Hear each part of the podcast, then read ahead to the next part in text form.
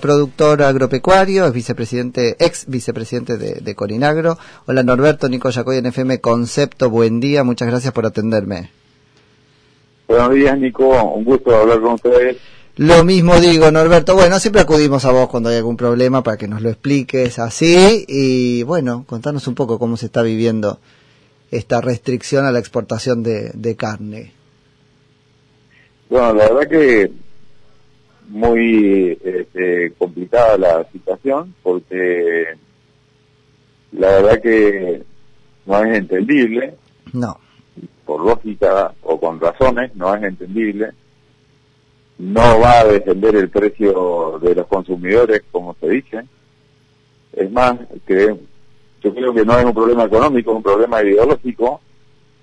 Sí. En todo caso, si tiene que ver algo con la economía, eh, justamente tardó en salir en el boletín oficial, porque yo estoy convencido de que el gobierno estuvo acordando con algún frigorífico en especial para que para que esto se lleve adelante y mm y bueno, ya sabemos que... ¿Qué, sería lo...? con alguno en especial, hay preventa. ¿Qué sería la parte que saca la cuota Hilton? que se encuentran perjudicados, mm. En, algún caso ya están pensando en cerrar.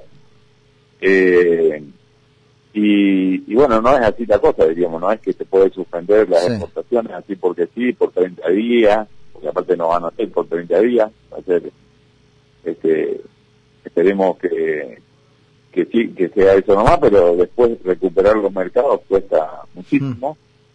Mm. Así que eh, la verdad que con mucha bronca, impotencia, porque esto es solamente una situación especial sobre la carne, pero está clarísimo de que los que están tomando la decisión no la están tomando en forma razonable, mm.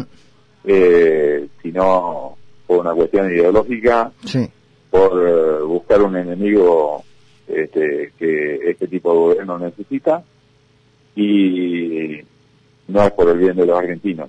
Ahora, Norberto. Están muy contentos los uruguayos y los brasileños. Me imagino. Con las medidas que está tomando la Argentina porque van en beneficio de ellos, ¿no? Me imagino. Ahora, Norberto, en este punto hasta el INADI tendría que intervenir. Digo, porque eh, el productor se sabe objeto de una construcción discursiva donde está siendo puesto en el lugar del enemigo del pueblo. Es, es peligrosísimo eso. Tal cual, es así y a veces uno como productor dice, ¿qué, qué hay que hacer? Hay que salir y explicar, hay que hacer docencia. Sí. ¿A, dónde llegamos? ¿Quién nos puede entender? Porque, por ejemplo, no. el novillo que va para la exportación ahora hace 5.000 días que se empezó a producir. Hace 5.000 días Alberto Fernández hacía declaraciones en contra de Cristina y diciendo de que el país, la única forma de que salga adelante es exportando y, y que ingresen dólares al país. Sí. O sea, cuando el novillo que hoy se tendría que estar exportando nació, Alberto estaba haciendo esas declaraciones.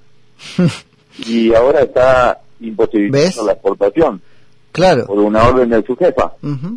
No, yo creo que esto que decís esto que decís Norberto es fundamental. Sí, hay que hacer docencia y creo que es el déficit que el campo ha tenido todo este tiempo y que no lo aprendió del todo en el 2008. Pero que tiene que hablar mucho más con la ciudad, mucho más. De que los dirigentes deberíamos este, hacer mucho más, pero también los dirigentes políticos, una vez que son votados mm. y antes de ser votados, tienen la obligación de que cada vez que van a tomar una decisión por lo menos tengan alguna instancia de asesoramiento. De conocimiento, específico sobre la decisión que van a tomar. Así que ves las dos cosas, Norberto, ves... 600 dólares. Ves, Norberto, ves... escuchando a la gente decirle que la soja vale 600 dólares, la soja vale 600 dólares en Chicago. Claro. Acá vale 200 dólares. Claro. Entonces, cuando el ciudadano común escucha datos como esos, que a veces hasta son comunicadores del sector que comunican mal. Eh, y con esto no estoy devolviendo la pelota a los comunicadores. No, no, pero escúchame que... que tenemos que asumir todos alguna responsabilidad. Por supuesto. Pero eh, fuera de, de la responsabilidad que cada uno tenemos, Nico, me parece que acá es como una lucha muy desigual. Mm. No es una es tratar de explicar cosas que son obvias, básicas, sino también tiene que salir a explicar el que produce eh, eh, ropa, diríamos, qué costos tiene y todo. Sí. o sea, si es atacado, de que empiece a explicar qué es lo que pasa, no, y hay... que está en la metalmecánica, o el que... Pero... cada una de las actividades tiene sus sacrificios, sus bemoles, su cadena de Pero... construcción que es específica y que la entiende el que está en el no pero sabés qué Norberto de entenderlo el resto de la población. No pero y en el campo realmente es muy complejo porque abarca absolutamente todo el país de punta a punta con una variedad de situaciones impresionantes desde Ushuaia hasta aquí acá eh, inclusive hasta como productores del mismo lugar tenemos diferencias de producción de uno a otro. Como productores todos los días, a pesar de la cantidad de cosas que necesitamos saber, seguimos aprendiendo porque vivimos con la naturaleza. Así que eh, los dirigentes políticos no pueden manejar un país solamente por la idea de, de, de, decir nos llevamos por delante todo. Bueno. No nos importa nada, diríamos. Acá traes dos cosas, Norberto. Traes dos cosas que son importantes. Político, no de un partido político solamente. No, seguro, seguro. Por eso traes dos cosas que son importantes. Toman la decisión por prejuicio ideológico y con desconocimiento. Es un combo letal. Sí.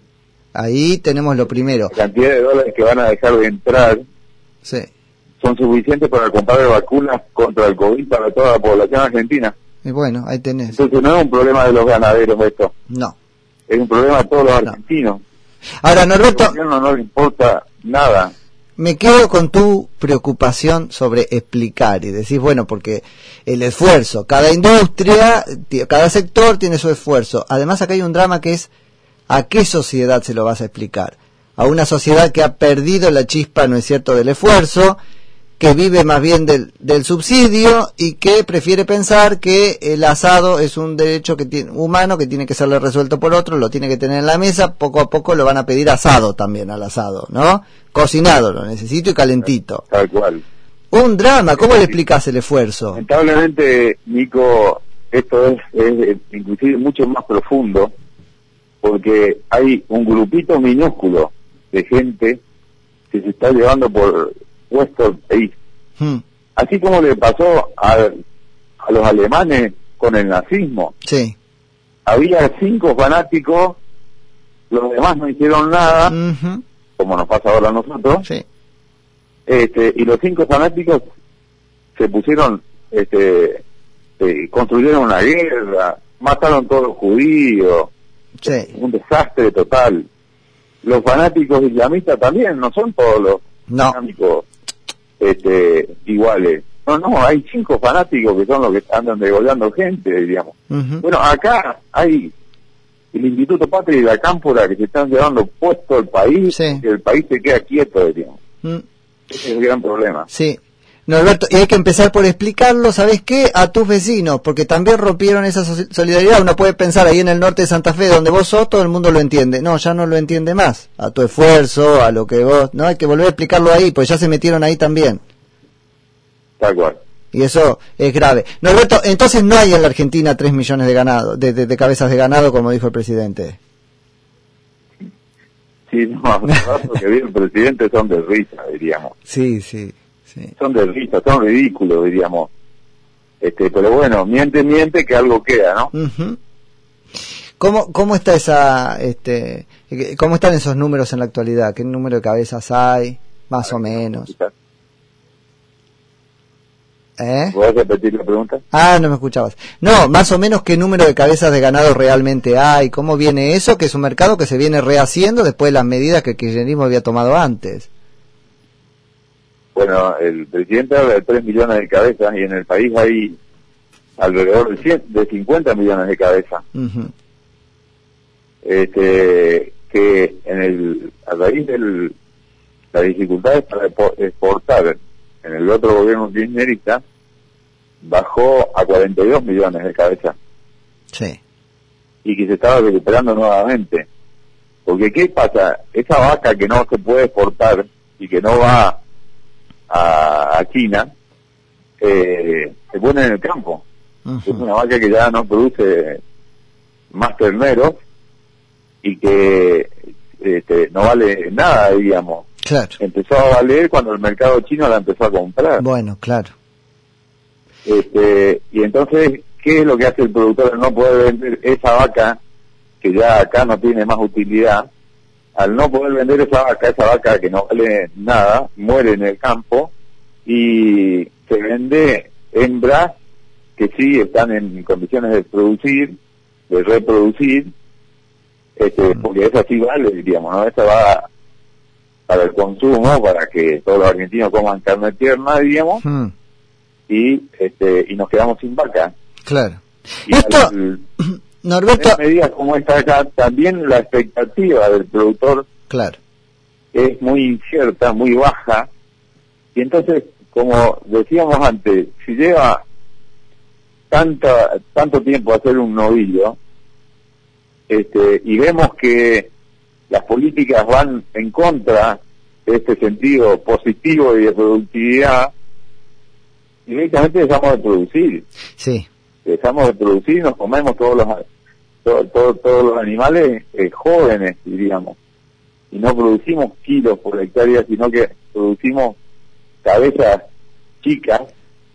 Eh, y bueno, se empobrece el país, diríamos. Yo estuve en Cuba, no estuve en Venezuela por suerte, pero estuve en Cuba y vi, vi el, este, el, un país arrasado. Bueno, ese es el futuro que tenemos en Argentina. Sí, totalmente. Norberto, ¿me ayudas a entender esto a la audiencia, sobre todo porque hay mucho mito dando vuelta y, y algunos me parece que anidan acá? Lo primero, ¿qué rol tuvo la aparición de China en la compra de la carne? ¿Es tanto como esto? ¿Empezó a comprar la vaca entera y no los pedazos de vaca que nos dejaban algo para comer adentro? Claro. Esa compra de vaca conserva, le llamamos vaca conserva, la vaca que ya no está más en edad reproductiva y que este, bueno, los chinos se la llevaban, una oportunidad imperdible, digamos. Esa vaca los argentinos no la comemos. Claro igual que el, un novillo grande, un novillo grande es un novillo de 500, 600 kilos, 700, 800 kilos, el argentino no come ese corte de carne. ¿Pero no come porque no le gusta? ¿Cómo? ¿No come por qué? Porque ya está acostumbrado ah. a comer animales más jóvenes. Claro, ok. Este, a, a comer una costilla o una costeleta de pierna. Claro. Este, y entonces no se come ese tipo de, hacienda, digamos. Y después, Norberto, me da mucho miedo otro mito que hay dando vuelta que tiene que ver con esto, que es algo así como que, bueno, pero déjennos exportar que total carne para adentro hay gratis. déjenme, este, ¿no? Separar una cosa de la otra y, ¿no? Que toca mucho con la idea de los cortes de Mujica. ¿Qué tan realizable es esto?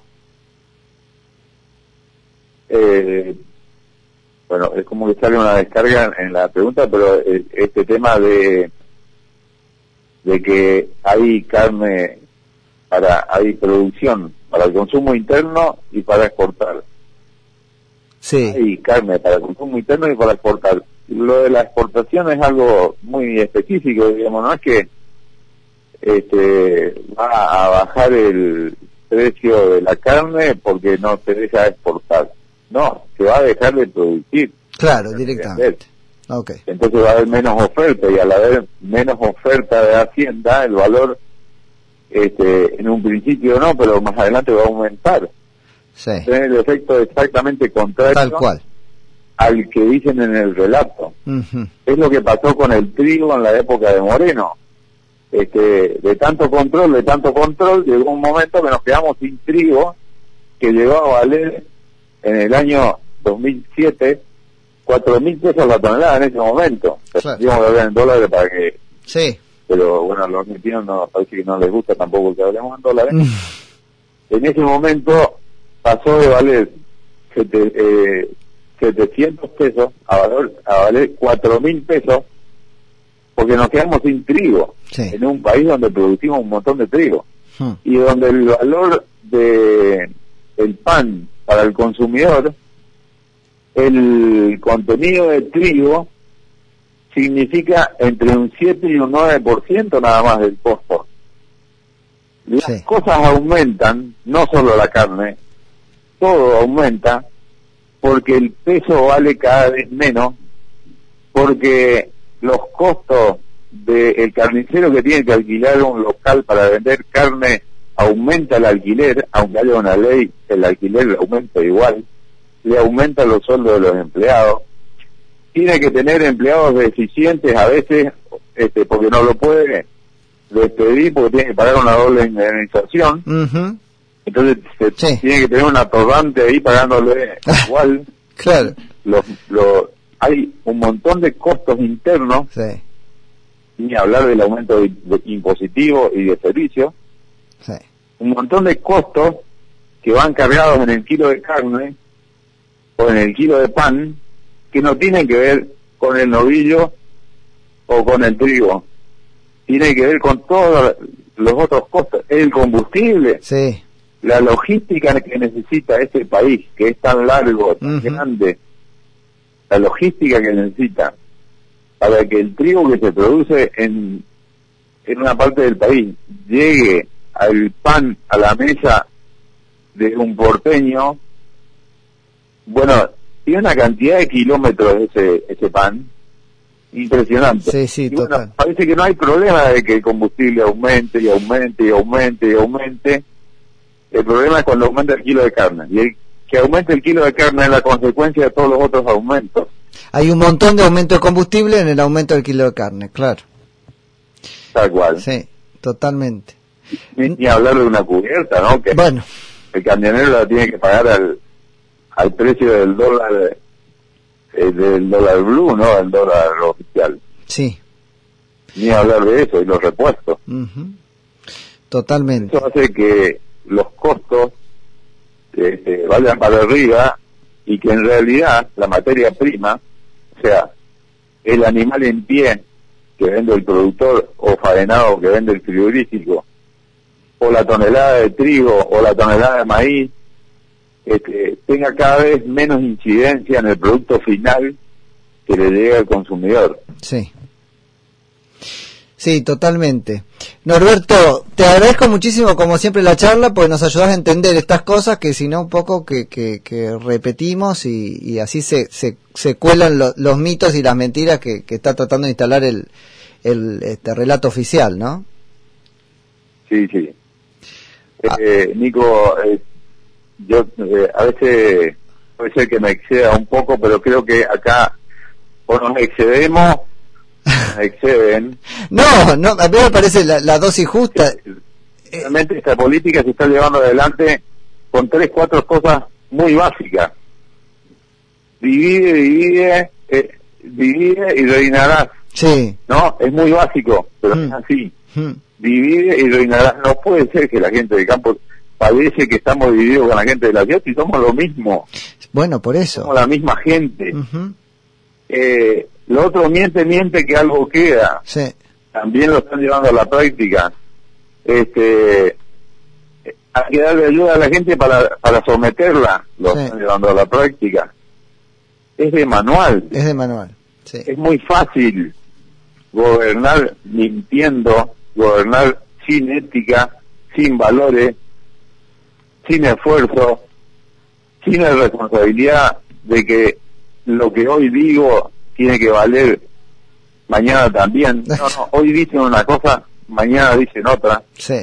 Eh, y, y bueno, eso es lo que el resultado de que tenemos una moneda que se deprecia porque la moneda es, es confianza, tenemos una palabra que se deprecia porque la palabra es confianza, tenemos instituciones que se deprecian porque las instituciones se construyen y se las tiene que hacer cada vez más sólidas. Eh, la verdad que se nos está viendo el país. Sí, de las manos. Eh, mm. A un destino que no nadie, el 80 al 90% de los argentinos no queremos este país que se está construyendo en este momento. Espero que sea así, me quedo con esa parte porque es la parte, este, si se quiere, optimista, Norberto. Yo no sé si estoy tan de acuerdo. me, parece que hay, una parte creciente que cada vez más está este, empujándonos a ese país, ¿no? Pero preferiría que sea así como nos contabas. Bueno. sí. A lo mejor fui un poco intenso. No, no, despreocupate, con lo que están pegando del otro lado este, es lo que el campo tiene que hacer. Eh, así que en eso estoy... Si, si nos manejamos con sí señor, no señor. No, no funciona. Va a pasar como los nazis, o sea, para cuando Total. tuvieron un país genocida, digamos, bueno, acá está pasando lo mismo. Totalmente. No, y que no te genere vergüenza o cargo de culpa eso, porque es la es lo que hay que hacer. Norberto.